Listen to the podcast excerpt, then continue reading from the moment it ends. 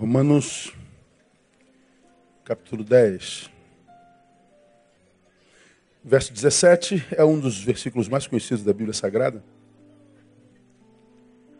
E nós vamos lê-lo já já. Paulo diz aí: Logo a fé é pelo ouvir e ouvir pela palavra de Cristo. Vamos juntos? Logo Mais uma vezinha para gravar. Logo. Então, Paulo está falando sobre fé e aquilo que dá origem a ela, onde ela se origina. Ele fala que fé é uma realidade produzida pela escuta da palavra de Cristo. Fé tem sido alvo de debate desde que o homem pisa a terra, desde sempre. Quem a possui, quem não a possui, em quem ela está firmada, em Deus, Deus existe, Deus não existe. Esse é um discurso que vem desde que o homem se entende por gente, a gente vê o homem discutindo sobre a questão da fé. Algumas semanas atrás, aliás, nesse, nesse mês eu tenho viajado um pouco menos, e eu tenho é, participado de muitos fóruns, muitos fóruns, oficinas e, e debates aspas sobre espiritualidade, fé, cidade, em universidades, em lugares seculares onde, onde não é, é lugar sacro como esse aqui, como um templo. Tem caminhado aí pelas, pelas secularidades da vida, me tem dado muito prazer. E essa semana, respondendo alguns e-mails, eu recebi e-mail, sei lá, de umas 100 pessoas, um pouquinho mais, um pouquinho menos, gente que diz não ter fé, mas que é aquela gente que é que não se define como ateia, e às vezes nem se define como agnóstica, alguma coisa parecida, mas gente que diz eu não creio. Por que você não crê? Eu também não sei. Eu tenho um colega que estuda comigo num curso que eu faço terça e quinta. Ele sabe que eu sou pastor, a gente conversa muito, virou um amigo. Qual o ofício dele? Ele fabrica cerveja, cervejeiro. Quem gosta de cerveja aí? Não precisa falar, cala a boca. Não, não é meu caso, não é? não gosto de nada amargo. E ele, quando acaba a aula lá, terça e quinta, às vezes ele leva a cerveja dele para o pessoal beber, o pessoal cai de boca, dizem que a cerveja dele é muito boa. Aí, numa determinada noite, ele falou assim: Barreto, eu fui ouvi-lo, cara. Um, um, um conhecido dele, é, e ele me indicou, aí ele foi me ouvir. E ele falou: Fale-me de Deus. Eu falei: Por que, que eu vou falar de Deus que você já não saiba, cara? O que, que se pode falar de novo a respeito de Deus? Fale-me da fé. Eu falei: Você tem fé? Não, não, eu não creio. Como é que eu vou explicar fé? Não se explica uma coisa como essa. É inexplicável. Só experimentando. Aí eu falei aquela velha experiência da laranja, descasca sua laranja, chupa-se a laranja e pergunte, qual é o gosto dessa laranja aí, gente? Ninguém sabe, só quem chupou. Então, não dá para explicar. A gente estava comendo um pão com linguiça e queijo. Ele na cerveja dele, eu na Coca-Cola com limão, literalmente depois da aula.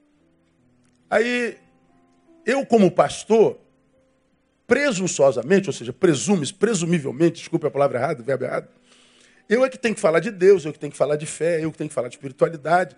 Só que eu não correspondo a, a, a, a essa, essa projeção sobre a figura do pastor. Eu nunca falo da minha fé, eu nunca falo de céu, eu nunca falo de, de, inferno, eu nunca falo de Bíblia, eu nunca falo de Deus, eu nunca falo de Jesus, eu nunca falo de, de transcendência, eu nunca falo de nada. Eu só sou, aonde eu estou, eu sou. Tento ser o mais, o mais equilibrado possível, o mais útil possível, o mais pertinente possível, para que a própria vida possa pronunciar uma mensagem que, ouvida ou vista do lado de cá, detecte que há algo em mim diferente dos outros. Eu vivo na perspectiva do Paulo que diz que nós somos uma carta. Carta não fala, é lida. Eu lido na perspectiva da palavra que diz que nós somos o bom perfume de Cristo, porque de Cristo é bom. Perfume não fala, perfume exala. Ou seja, quando você usa um perfume bom, você entra numa sala, alguém diz assim: Nossa, que homem cheiroso, que mulher cheirosa. O perfume por si só comunica. A carta você vê, lê, seu conteúdo é percebido por você, ela não abre a boca, ela não diz uma coisa. Bom, é como eu tenho tentado viver minha vida. Então, quando a gente vai passando por alguns meios que não são o da fé, algumas pessoas descobrem que a gente é pastor, eles já ficam prontos. Daqui a pouco ele vai enfiar Jesus na nossa goela. Daqui a pouco ele vai enfiar a religião dele na nossa goela. Então as pessoas já amam. Quando você é crente, já pensou assim. Imagina quando você é pastor, piorou. Então todo mundo já fica armado. Lá vem ele. Pô, eu não digo uma palavra. Aí tu estuda uma semana, duas semanas. O pastor não abre a boca. O professor, professor Hermes, às vezes quando me assume assim, toda vez que acaba a aula, é, aí ele, ele bota os alunos sentados e começa a falar sobre a, alguma coisa. Às vezes eu falo assim, pô, cara, tu fala muito, parece até um pastor, cara. Já acabou, tá bom, chega. Aí todo mundo ri. É, eu zoo ele dizendo que ele parece um pastor, fala muito, e eu não falo nada. Bom, o silêncio, ele acaba falando mais do que mil palavras. O silêncio comunica. O silêncio faz com que aquele que te analise crie projeções. Ele fica a imaginar o que está do lado de lá.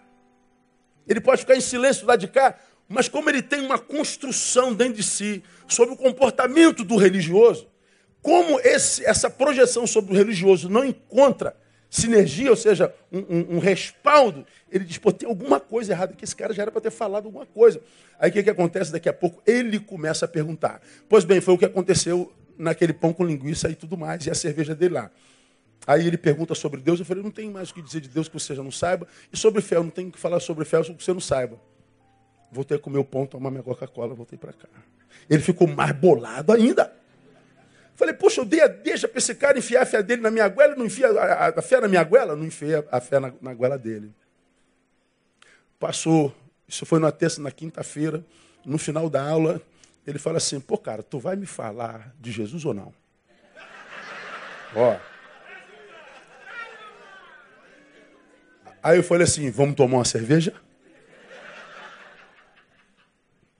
Sentamos e, e, e trocamos uma ideia, não bebi a cerveja. Temos conversado. Recebo um monte de, de, de e-mails esses, esses últimos dias, depois de um fórum que eu tive numa universidade do Rio de Janeiro, de gente que não crê me perguntando sobre fé. Eu tenho descoberto, irmãos, que o homem que não crê, nem sempre não crê por opção, não. Não é que ele não queira crer. Há muita gente que não crê por causa da incoerência daqueles que dizem crer.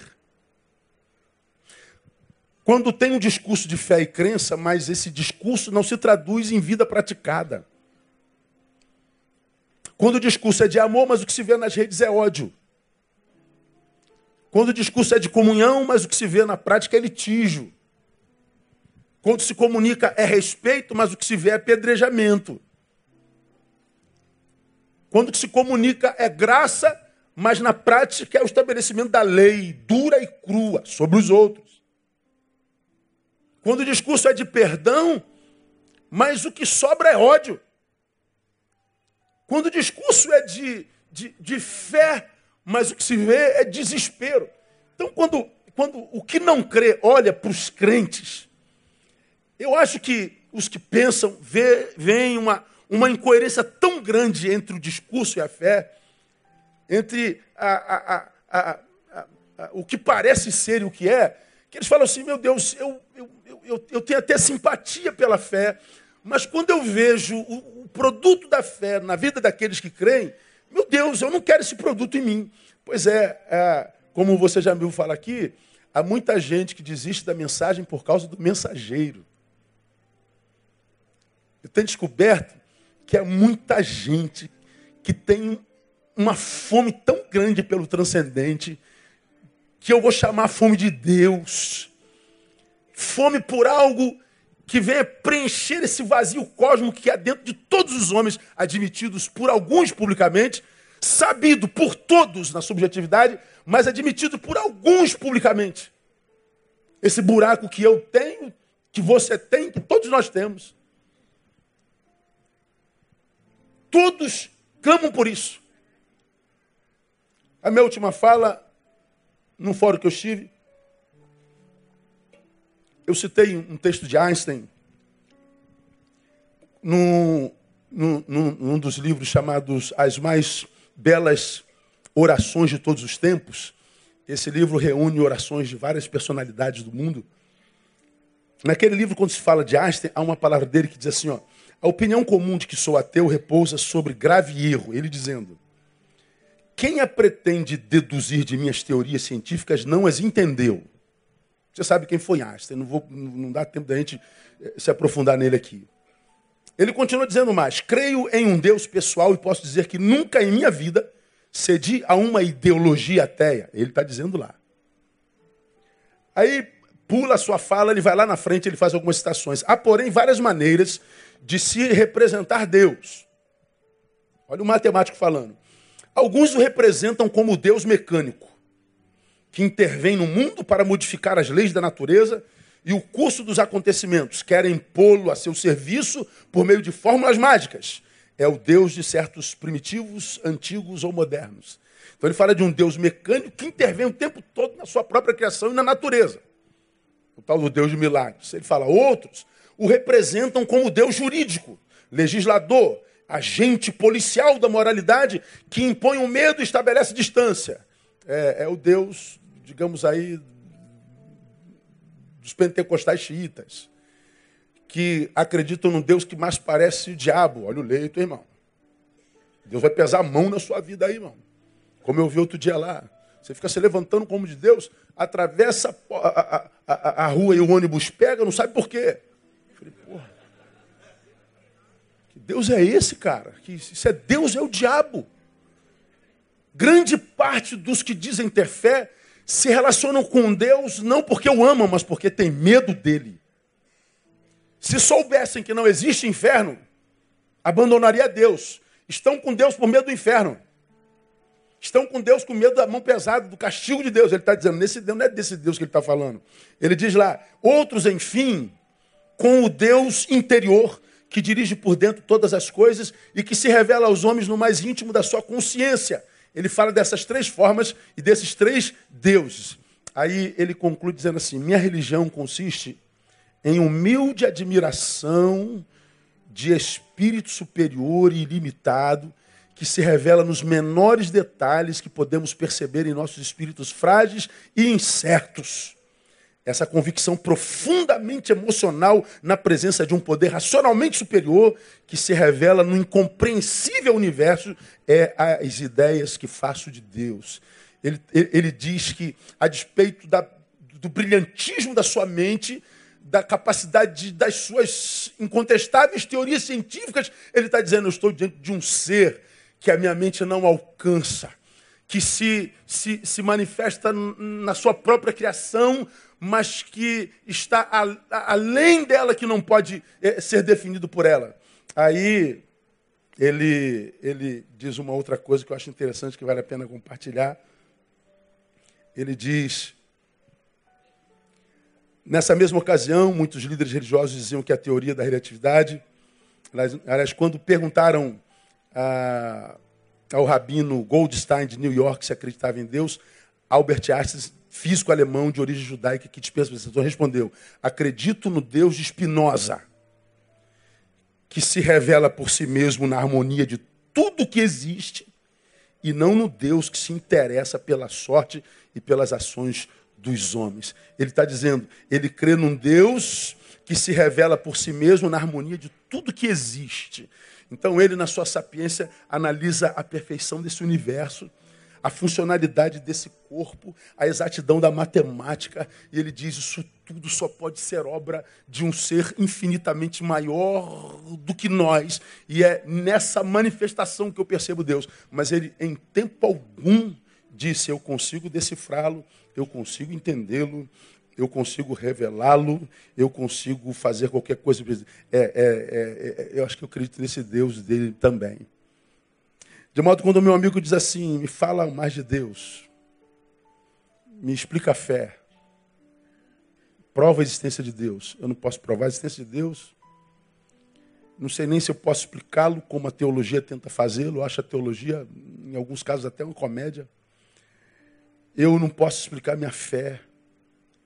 Mas é engraçado, você que tem fé sabe. A gente não precisa de explicação nenhuma. É tão forte em nós que quando a gente pensa nesse Deus e nossa relação que temos com Ele, a gente se emociona.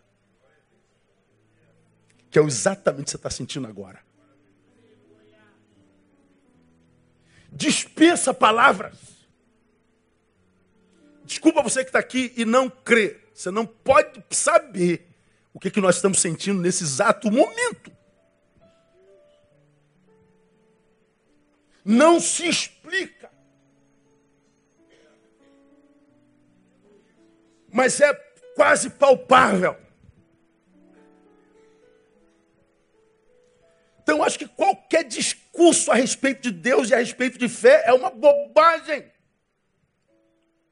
Tenho visto gente perdendo amizade por causa do discurso da fé e de Deus. Tenho visto casamentos acabarem por causa do discurso de fé e Deus e religião. Tenho visto amizades de infância terminarem por causa de fé e religião um discurso que a gente não sabe como, quando começou e que nunca vai acabar. E você, como cristão, não percebe que fé não se discute, nem muito menos Deus. Isso transcende a nossa capacidade humana. Isso é além da nossa capacidade humana. Agora, esse versículo, ele, ele, ele trata algumas coisas que são muito interessantes, porque ele fala de uma coisa que não se explica, mas se vive, você que tem fé sabe como é que é isso. E que porque se vive e porque existe, exerce uma influência sobre a nossa existência de uma forma muito inquestionável. Deixa eu mostrar para vocês alguns versículos que falam sobre a fé como um elemento indispensável à existência humana, e, e estão todos eles na Bíblia. Se a gente conseguisse fazer esse, esse, esse painel funcionar assim legal, bem rápido, ia ser um muito legal. Veja só, Efésios 2,8. Vamos ver o que, que a fé fala a, a, a, respeito disso. Conseguimos lá, painel, mandei os textos todos bem, bem cedinho. Olha lá. Olha o que a, a, Bíblia começa a falar sobre a fé. Porque pela graça sois salvos. Leia para mim o restante. Por meio da fé. Não vem de vós, é o quê? Dom de Deus. Nem a salvação vem de vós, nem a fé. É dom. E vem de Deus. Então, pela graça sois salvos por meio da fé. A graça me salva e o caminho da graça é a fé. Então, a fé me salva. Não vou falar sobre salvação. A fé me salva da perdição eterna, a fé me salva da opinião alheia do outro, a fé me salva de mim mesmo. A fé possibilita a vida. Vamos mais, vamos ver ah, 1 João capítulo 5, versículo 4. Olha o que, que ah, o texto diz mais sobre fé. Porque tudo o que é nascido de Deus vence o mundo. E esta é a vitória que vence o mundo. Qual é a vitória? Lê para mim. A nossa fé. Então a fé não só me salva da eternidade, não só me salva do outro, como me salva de mim mesmo, desse si mesmo que precisa ser negado, meu inimigo mora em mim, mas esse, essa fé também me dá vitória sobre o mundo. Esse mundo que parece que com o qual a gente está em litígio o tempo inteiro.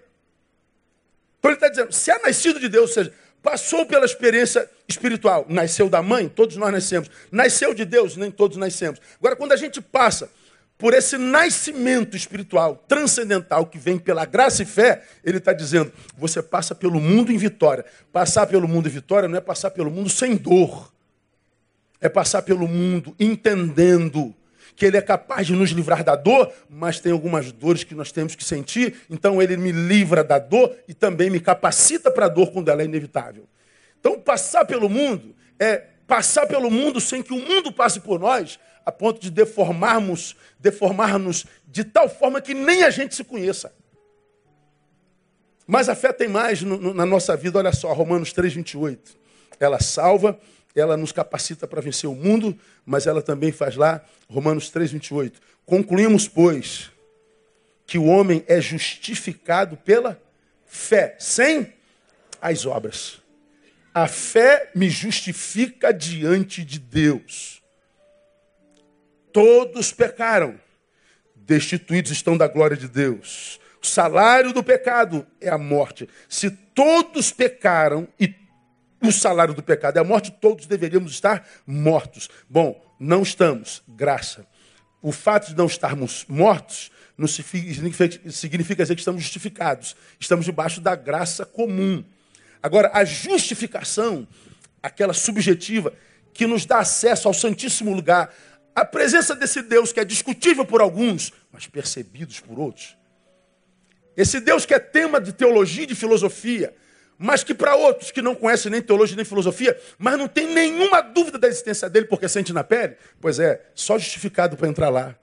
E o que nos capacita para estar na presença dele justificado? A fé. Vai vendo. Tem mais. Gálatas 3,14. Para que aos gentios, quem não é judeu, quem não é alvo da promessa, viesse a bênção de Abraão em Jesus Cristo, a fim de que nós recebêssemos pela fé a promessa do Espírito. Então, o Espírito é aquele que nós vemos lá na frente, a palavra dizendo, é, Jesus dizendo nos evangelhos, melhor dizendo, que ele ia para o Pai, mas não nos deixaria órfãos. Ele nos enviaria o Espírito Santo que faria em nós morada. Como que esse Espírito é recebido por nós? Pela fé. A fé vai produzindo salvação, a fé vai vencendo o mundo, a fé nos justifica diante de Deus, a fé nos capacita para recebermos o Espírito do próprio Deus e mais. Vamos lá, Gálatas 3, 26. pois todos sois filhos de Deus pela fé em Cristo Jesus. Eu me torno filho de Deus através da fé. Vamos falar sobre isso aí mais um pouquinho lá na frente lá. Então, pela fé, eu sou qualificado para me tornar filho de Deus. Agora, olha a 2 Tessalonicenses 3:2.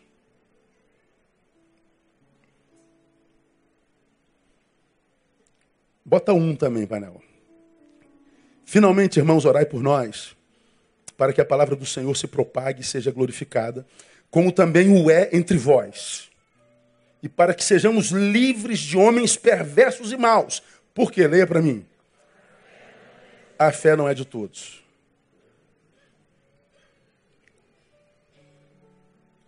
A fé não é para todo mundo. Aqui a gente poderia entrar num monte de doutrinas, da predestinação, da eleição, da graça calvinismo, arminianismo. É, não, não vou entrar, não, não dá, não dá para fazer isso. Mas esse texto para mim deixa muito claro.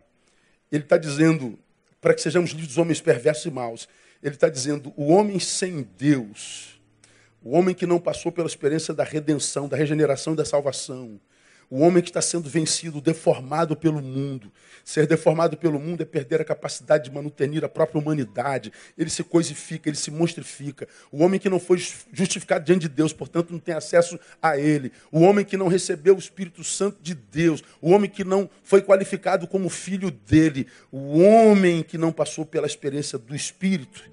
Ele se torna perverso e mau. E Paulo está dizendo lá, porque não podem experimentar a fé. A fé não é de todos. E mais dois versículos e a gente termina a introdução. Hebreus 11, 6, está escrito lá, essa é, é conhecida de todos nós. Ora, sem fé, impossível. Porque é necessário que aquele que se aproxima de Deus creia que ele existe e que é galardoador, galardoador, palavrinha, galardoador. Leia comigo dos que o buscam. Sem fé é impossível agradar a Deus. É necessário que aquele que se aproxima de Deus creia. Então, ah, muitos querem Deus, mas querem que Deus se manifeste para que, manifestando-se, creiam na existência dele. Nunca crerão. Porque ele não se manifesta para que eu creia, eu creio para ele se manifestar. É diferente. Então, sem fé é impossível. Por quê? Porque eu não sou salvo, não venço o mundo, não sou justificado diante dele, não recebo o seu espírito, não sou qualificado como filho, ah, ah, ah, é, é, comprovo que não sou daqueles que receberam a fé e, portanto, eu não posso agradar a Deus. E para a gente terminar, ela é, portanto, imprescindível a existência humana, sobretudo por quê? Aí a gente volta lá naquele João 1, 11 e 12.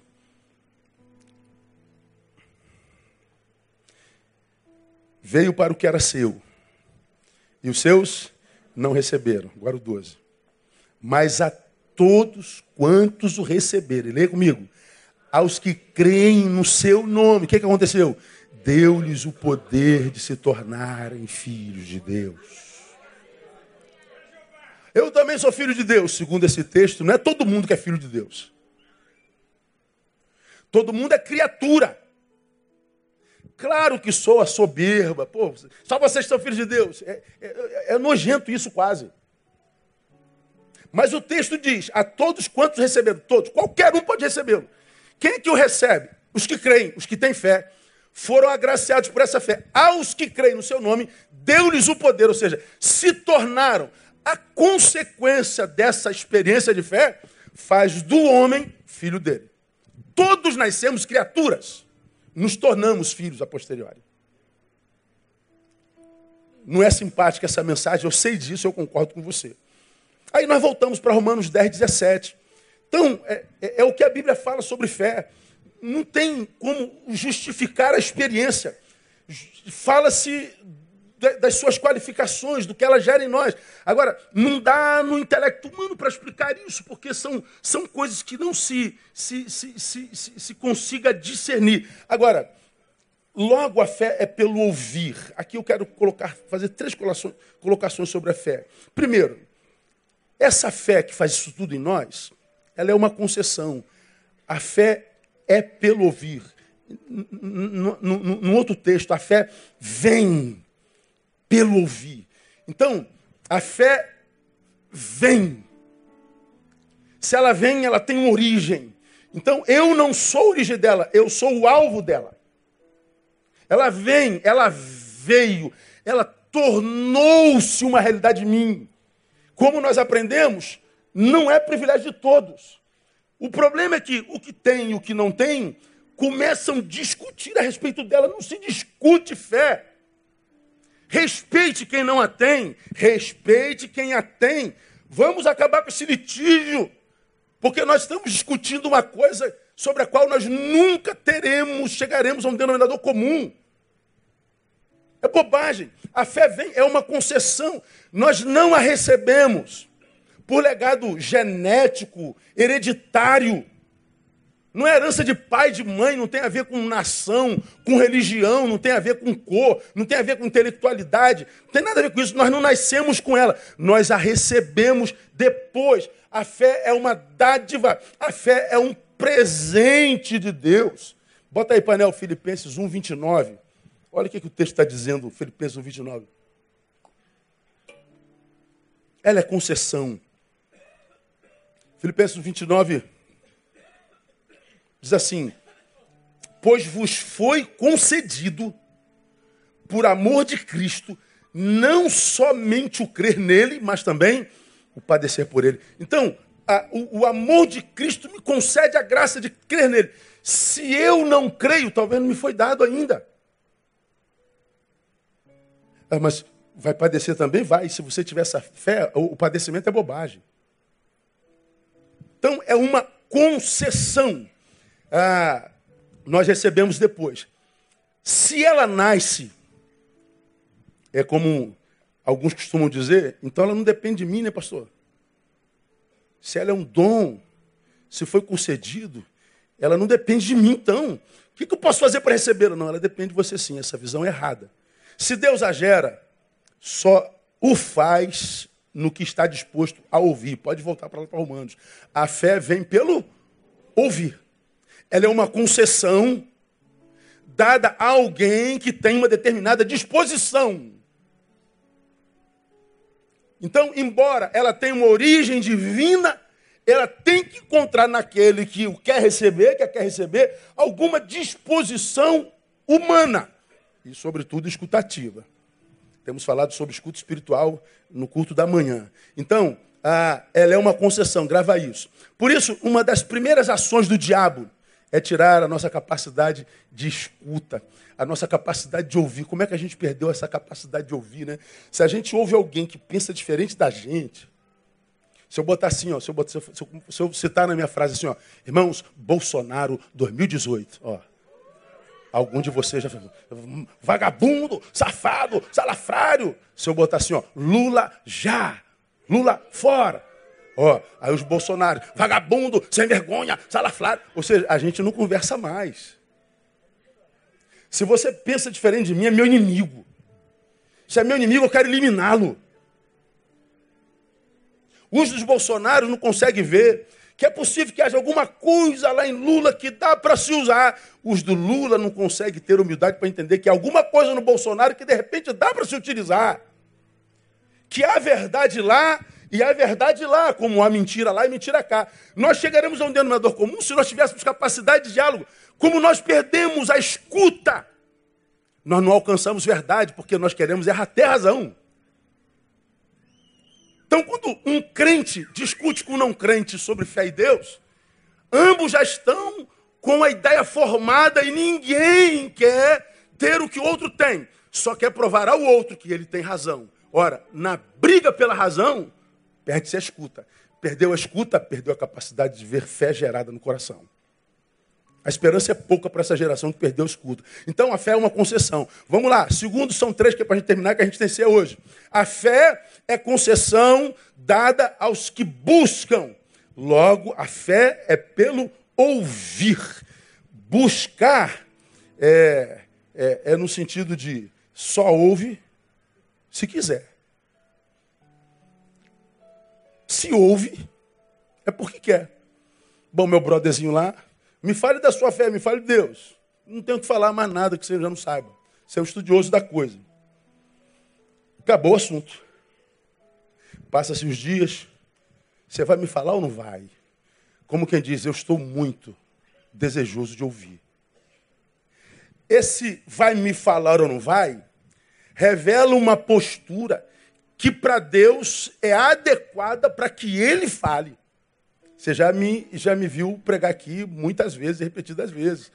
Quanta gente a gente encontra no caminho, porque a gente ouve Deus falou comigo, Deus falou comigo, Deus disse, o Senhor se revelou, Senhor, Deus não fala comigo, por que Deus não se manifesta a mim? Pô, a Bíblia diz, entra no teu quarto em secreto, em secreto Ele te abençoará. Eu fiz isso, eu fiz tudo que me disseram, eu fiz tudo certinho, fiz tudo... Deus não fala comigo. Ora, por que, que Deus não fala com alguns de nós? Porque Deus sabe que a gente não vai ouvir. Ele sabe que a gente não tem escuta, a gente não está disponível para escuta. A gente sabe, ele sabe de, de, cada um de nós, ele só fala com quem ele sabe e vai ouvir. Agora, ouvir, você já ouviu falar sobre isso aqui há bem pouco tempo atrás, é muito mais do que percebeções. Vou só lembrar a você o que eu já ministrei aqui. Ouvir é mais do que captações. Ouvir é se comprometer com o que foi dito. Lembra que eu preguei tem pouco tempo isso aqui. Se eu falo, o, Paulinho fica de pé. Paulinho me ouviu, se comprometeu com o que ouviu e ficou de pé. Vou mandar você sentar, não senta. Paulinho, sente-se, por favor. Paulinho ouviu o que eu disse, mas não se comprometeu com o que ouviu e permaneceu de pé. Na primeira, ele ouve e se compromete com o que ouviu e fica de pé. O que ele ouviu produziu reação. Na segunda vez, ele ouviu, mas não se comprometeu com o ouvido. Não produziu reação. A fé não é gerado pelo que se ouve, apenas com percepção. Ouvir no Evangelho é comprometer ter-se com o que foi dito. Paulinho, sente por favor. Agora ele ouviu e se comprometeu com aquilo. A diferença entre ouvir e dar ouvidos. Quando eu digo se levante, ele se levanta, ele ouviu e deu ouvidos. Quando eu digo sente, se ele não senta, ele ouviu, mas não deu ouvidos. Então, quando a gente diz que a fé é concessão, é concessão aos que buscam, a gente está falando de gente que humildemente admite: eu não tenho fé, mas gostaria de ter. Eu admito a hipótese dessa transcendência, mas eu não consigo experimentar isso. Mas eu admito a possibilidade de. Não é possível que 7 bilhões de pessoas estejam equivocadas por um monte de questões históricas e científicas. Há um, há um, há um, há um desejo em nós latente desse desejo de ir além desse corpo pequeno dentro do qual a gente habita. Ora, quando a gente admite isso humildemente, nós estamos nos rendendo a uma possibilidade. Não é nos rendermos a Deus, não. Quando você primeiro se rende à possibilidade, é possível que, porque se rendeu à possibilidade, você se encontre com Deus. Agora, os homens que não conseguem achar Deus, não conseguem viver a experiência da fé, não vivem por causa da soberba que o impede de se mover diante de uma possibilidade. Mas, a, a, a, além disso, a escuta é mais ainda do que um compromisso com o escutado.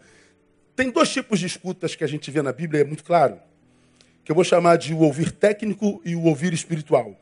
O ouvir técnico, por exemplo, vem de Hebreus 4.2. Coloca para mim, painel. Hebreus 4.2.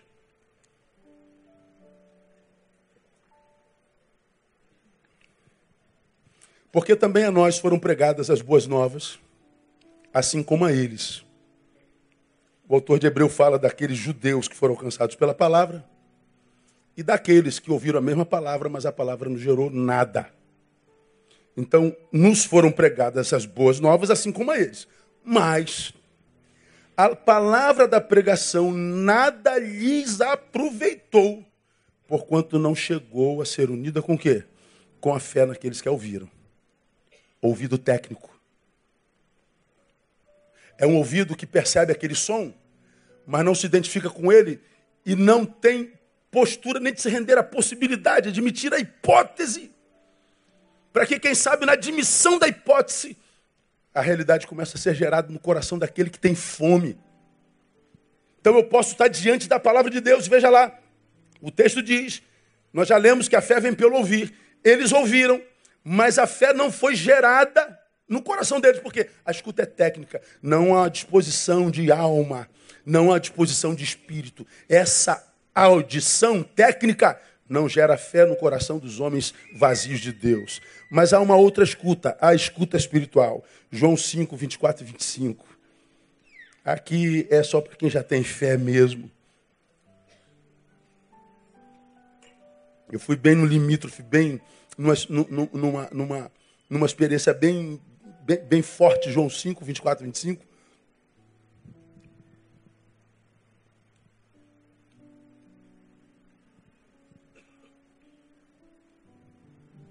Diz assim: em verdade, em verdade vos digo, que quem ouve a minha palavra, essa ouve a minha palavra e crê naquele que me enviou, ou seja, eu percebi o som, me comprometi com ele tem vida eterna e não entra em juízo, mas passou o quê?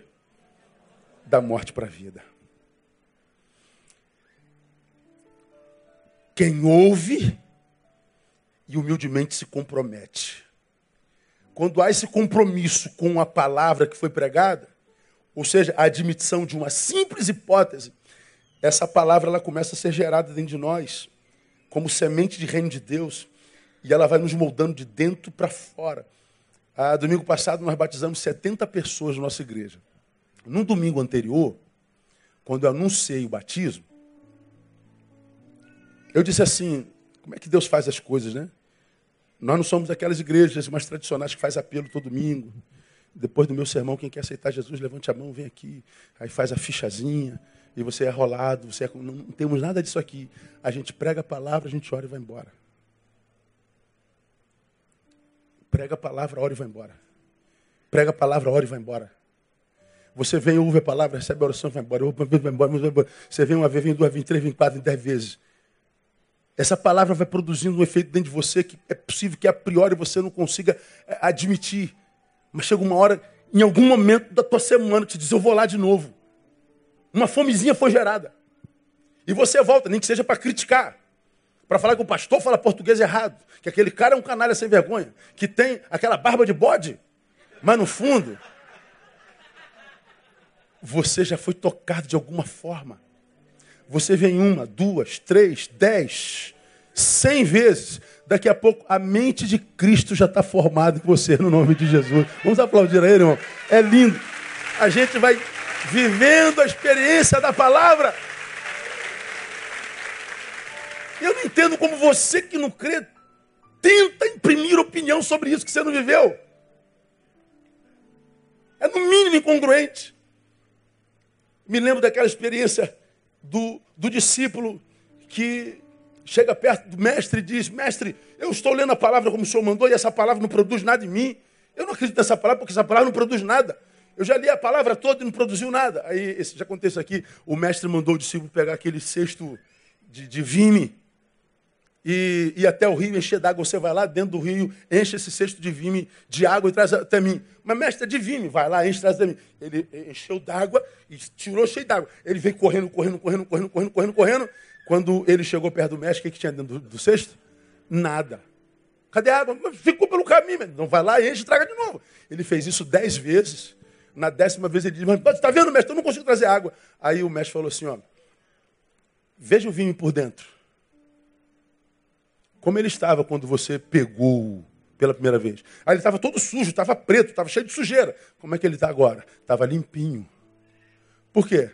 A água que passava por ele, embora não ficasse, passando constantemente, foi limpando o interior daquele vime. E o mestre disse: a mesma coisa a palavra produz naquele sobre dentro do qual ela passa. Ela vai produzindo a limpeza necessária e nem sempre é perceptível. Eu não estou sentindo efeito nenhum. Ué, como é que você não está sentindo efeito? É porque a gente está viciado numa espiritualidade que é sensitiva, epidérmica, que conota uma realidade irreal de que Deus só está agindo se a minha pele percebe, se minhas sensações arrepiam. Ora, a palavra trabalha na razão, muda o jeito de a gente enxergar a vida, muda o jeito de a gente se enxergar. Eu agora me enxergo com os olhos de Deus e não com os olhos alheios. Eu não sou produto da boca dos outros. Eu não sou um produto de consumo da minha geração. Eu sou quem sou em Deus. Eu me conheço nele. Sou o que Deus diz a meu respeito. Ou seja, quando a gente se conhece pela palavra, bom, como eu falei, a gente vive sobretudo salvação. A gente muda o nosso destino, a gente se liberta do outro. Livre do outro, está pronto para se relacionar com o outro de forma equilibrada, sem dependência e sem necessidade de ter controle porque eu estou bem comigo. Então a palavra, ela vem para quem tem escuta espiritual, para quem é, é, é, é, passou por essa experiência de restauração que é, é, é da psique, é da alma, é do, do biológico. Essa palavra vai limpando tudo, ela vai transformando tudo, ela é poderosíssima. É por isso que os convertidos em Jesus são quase todos taxados de ex, né? Passou, não entra, mas passou da morte para a vida. Então, é, não tem como ser de Deus e não ser ex.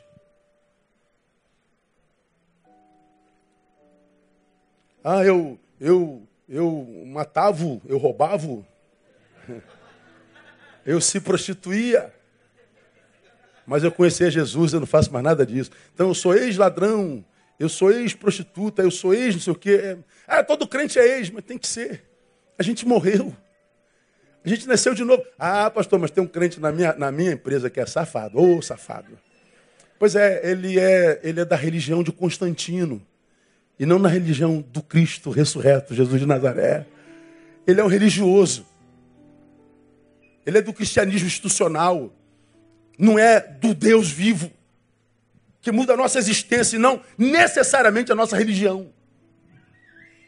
E é por causa desses crentes que há muita gente que duvida da fé. Então, a fé é uma concessão aos que buscam, aos que têm é, é, é, é a humildade de se render, pelo menos à hipótese.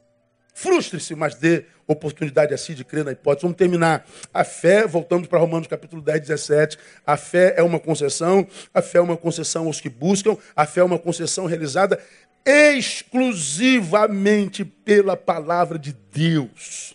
A fé vem pelo ouvir, o ouvir a palavra de Deus. Então aqui cabem duas considerações, a gente termina para passar para a ceia. Primeiro, o que gera fé é a palavra de Cristo. Não é a palavra do pastor.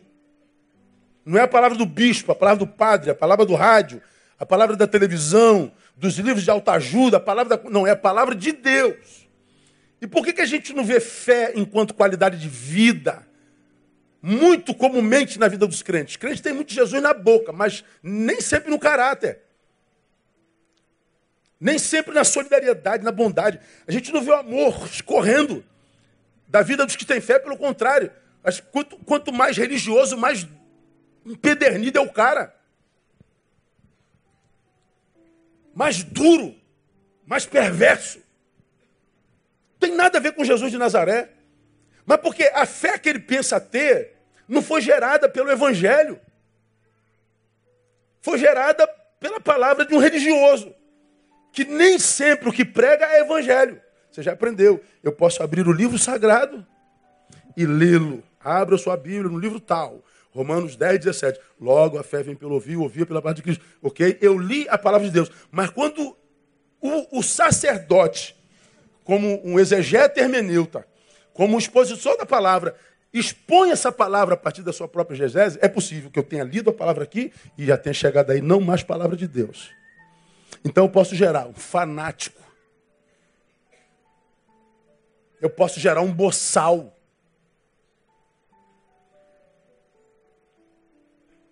Eu posso gerar um produto manipulável pela religião. Eu posso produzir um alienado. Eu posso produzir um assassino, como o Estado Islâmico produz. Eu posso gerar terroristas. Em nome da palavra. Então é a palavra de Cristo. Então a fé, guarde isso, não vem pelo que se ouve.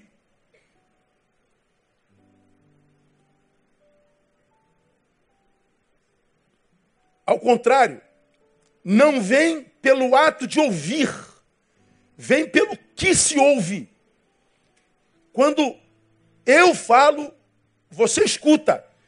Minha obrigação é pregar o mais honestamente possível, mas a tua obrigação é discernir com toda a responsabilidade possível. Porque para mim a Bíblia é a mãe de todas as heresias. Tudo que é ruim nasceu nela. Mas porque nós somos livres para lê-la e entendê-la como nós quisermos. Portanto, não vem pelo fato de frequentar uma igreja, mas vem pelo fato de ouvi-la com consciência, de ouvi-la com racionalidade. E qual é o problema disso, irmão? Porque os evangélicos gostam muito é de profecia. Não sabe fazer divisão entre o que é profecia e adivinhação. A gente gosta de revelação. A gente não sabe discernir o que vem do coração do profeta ou o que vem de Deus de fato de verdade. A gente gosta de exorcismo. A gente gosta quando o diabo se manifesta no culto. A gente gosta quando alguém vem em baba, quando ele passa vergonha no meio da multidão. E a gente vê o show pirotécnico. A gente gosta é, de campanha, a gente gosta de unções, a gente gosta de sacrifícios. Tudo isso tem a ver com a cultura evangélica, mas não é evangelho. Evangelho é outra coisa. Estou dizendo que a gente não, não, não crê em profecia, Estou falando que a gente não crê em revelação, que a gente não acredita que Deus unge, que a gente não tem sacrifício. Estamos falando sobre sacrifício no domingo de manhã, mas aqueles que dizem que a Bíblia, só os que a Bíblia diz que a gente tem que praticar.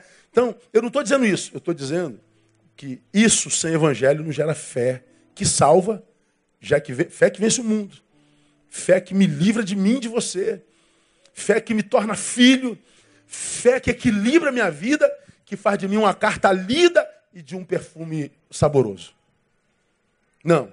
A fé é concessão realizada pela palavra. Então é palavra de Deus. Segundo, para terminar. É... Segunda consideração. Para, é... para que Deus teria, portanto, revelado a sua palavra, né? É a pergunta. Por que Deus se preocupou em revelar um livro chamado Bíblia Sagrada?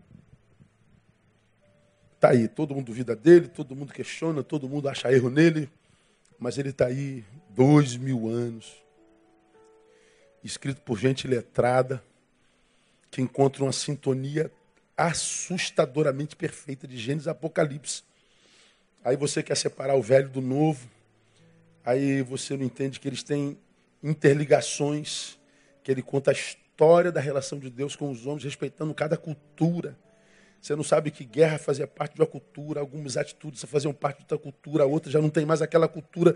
Então Deus não age mais da mesma forma porque ele respeita a cultura. Aí você vai vendo aquelas similaridades de uma forma extremamente perfeita. Quando eu leio a Bíblia, o Novo Testamento, então, e coloco diante desse tempo, eu digo, meu Deus, está tudo escrito, só não entende quem não quer. Então, para que, que Deus revelou a sua palavra? É, o texto responde, para produzir, produzir fé nos homens. E nós já aprendemos que é pela fé que nós somos salvos, é pela fé que a gente vence o mundo, esse mundo louco.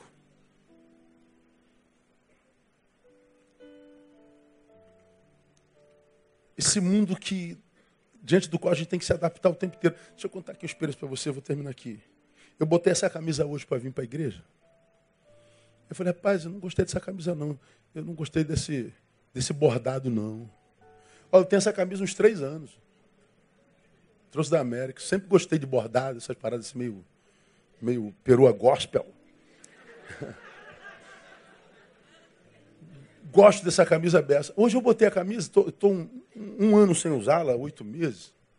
Aí eu botei, pô, cara, esquisito, tá, tá demais, né? Eu olhando no espelho, aí eu falei assim, Neil, tu, tu é maluco? Tu sempre gostou dessa camisa? Pois é, não gosto mais.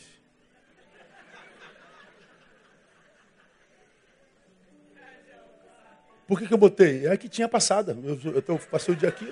Se tivesse outra camisa passada no gabinete, eu vinha com outra camisa. Acontece contigo? Amava demais uma coisa, daqui a pouco. Ah, não gosto mais desse sapato, não. Mas como? Você pagou esse sapato em 70 vezes. Você fez campanha para comprar esse sapato. Comprou. Agora tu não gosta mais do sapato? Eu não gosto. Aí eu fiquei pensando assim, veja como é que a gente é difícil a gente nunca é para sempre. Somos um eterno vir a ser. Estamos em constante mutância, mudança. Mudamos o tempo inteiro. Quando a gente imagina que se encontrou, no dia seguinte a gente percebe que se perdeu de novo. Quando você achei o meu lugar, aquele lugar muda. Às vezes André está sentado aqui e fala assim: Meu Deus, não conheço ninguém nessa igreja, Jesus amado. Chega a gente o tempo inteiro, vai gente o tempo inteiro, batiza a gente o tempo inteiro. É uma multidão. E, e a gente está tá aqui há 20 e tantos anos, começou com aquela igrejinha pequenininha, 50 pessoas. A gente sabia o nome de todo mundo, onde morava todo mundo, o que, que todo mundo fazia, onde era o carro, onde que, que morava, qual era o carro de todo mundo. Era uma beleza. Agora, gente, é um mundo estranho. É assim mesmo. A vida é assim, ela é mutante. E esse nosso, nossa necessidade de nos adaptarmos o tempo inteiro, readaptarmos o tempo inteiro. A gente não consegue ser o que a gente é por muito tempo. Não existe mais projeto a longo prazo, porque tudo muda em curto prazo. Nós estamos em constante readaptação. Ora, chega uma hora que você está cansado e desiste da vida. Porque você não acha o seu lugar no mundo você imagina que não há no mundo desse tamanho lugar para você. Você se torna um patinho feio. Você não encontra conexão com nada. Se sente só no meio de uma massa gigantesca. Não encontra sinergia, conexão com absolutamente nada. Solidão. Aí está aí os desesperados da vida porque foram engolidos pelo mundo. Ora, como é que a gente vence esse mundo, irmão? É pela fé.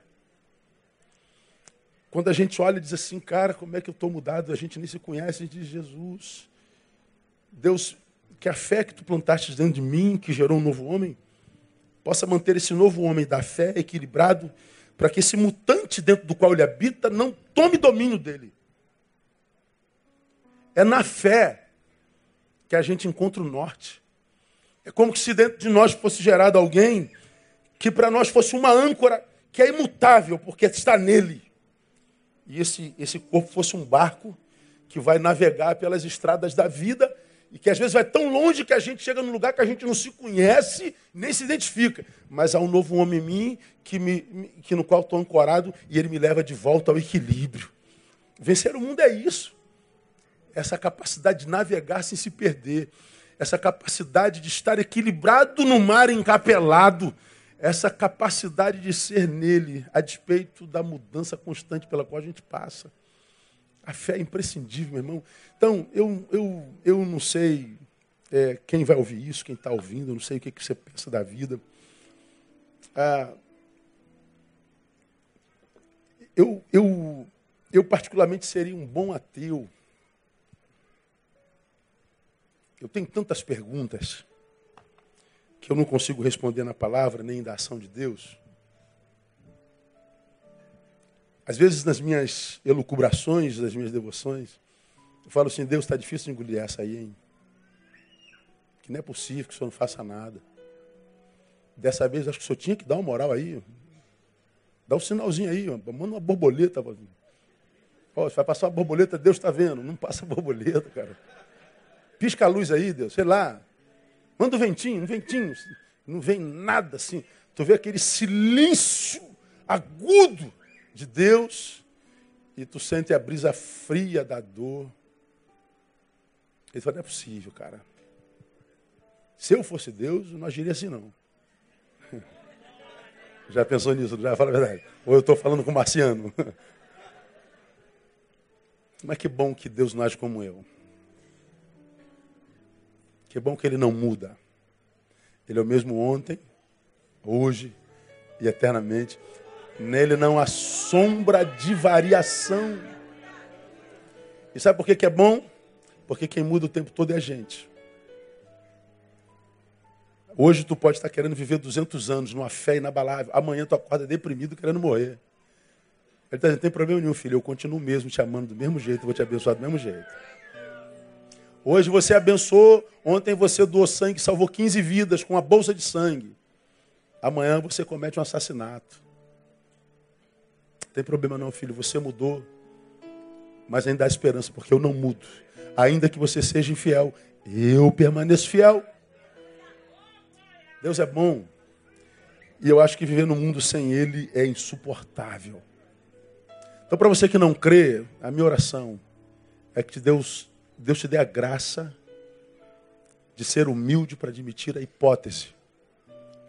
Porque quando você admitir a hipótese, você vai ver que algo começa a acontecer dentro do teu ser, que a tua filosofia não vai explicar, que teu professor de antropologia vai rir, que teu professor de história vai te ridicularizar, que você vai ser motivo de escárnio, você vai ser o motivo do fuxico dos colegas de faculdade, você vai ser alvo de bullying o tempo inteiro, mas você vai ver, como eu disse no início do culto, e para lá eu volto. Quando os caminhos do homem agradam a Deus, faz que até seus inimigos tenham paz com ele. Ou seja, ninguém tira mais a tua paz. Ninguém te abala por dentro. E algumas superações que a gente vê na humanidade que não podem ter origem humana. Só Deus para fazer isso. A minha, a, a, a minha oração sincera não é te converter e virar evangélico, não. Não tento transformar ninguém em evangélico hoje. Agora, que eu tenho muito desejo de que todos os homens conheçam o Jesus do Evangelho, que nem sempre é o Jesus dos evangélicos. Que eu tenho muita vontade, muito sonho de que todos os homens experimentem os frutos dessa fé, que é racional, embora inexplicável. Ah, eu tenho muito desejo. Queria que nenhum homem morresse sem experimentar isso. Que aí você ia ver que não depende do que acontece lado de fora. Acontece lado de dentro. Porque ele diz que um dos frutos dessa fé é paz. Deixo-vos a paz. A minha paz vos dou. Não vos la dou como o mundo a dá. Ele fala de paz de duas origens, do mundo e a espiritual, que só é gerada pela fé. E a que é gerada pela fé, ele diz: excede a todo entendimento, guarda mente, razão e coração, emoção. Essa fé não se explica. ela se experimenta. E meu desejo sincero é que você experimente na sua vida. Porque só depois de experimentar você vai saber do que, que eu estou falando. E você que já sabe e concorda, aplauda ele bem forte. Glorifique o seu nome. Aleluia.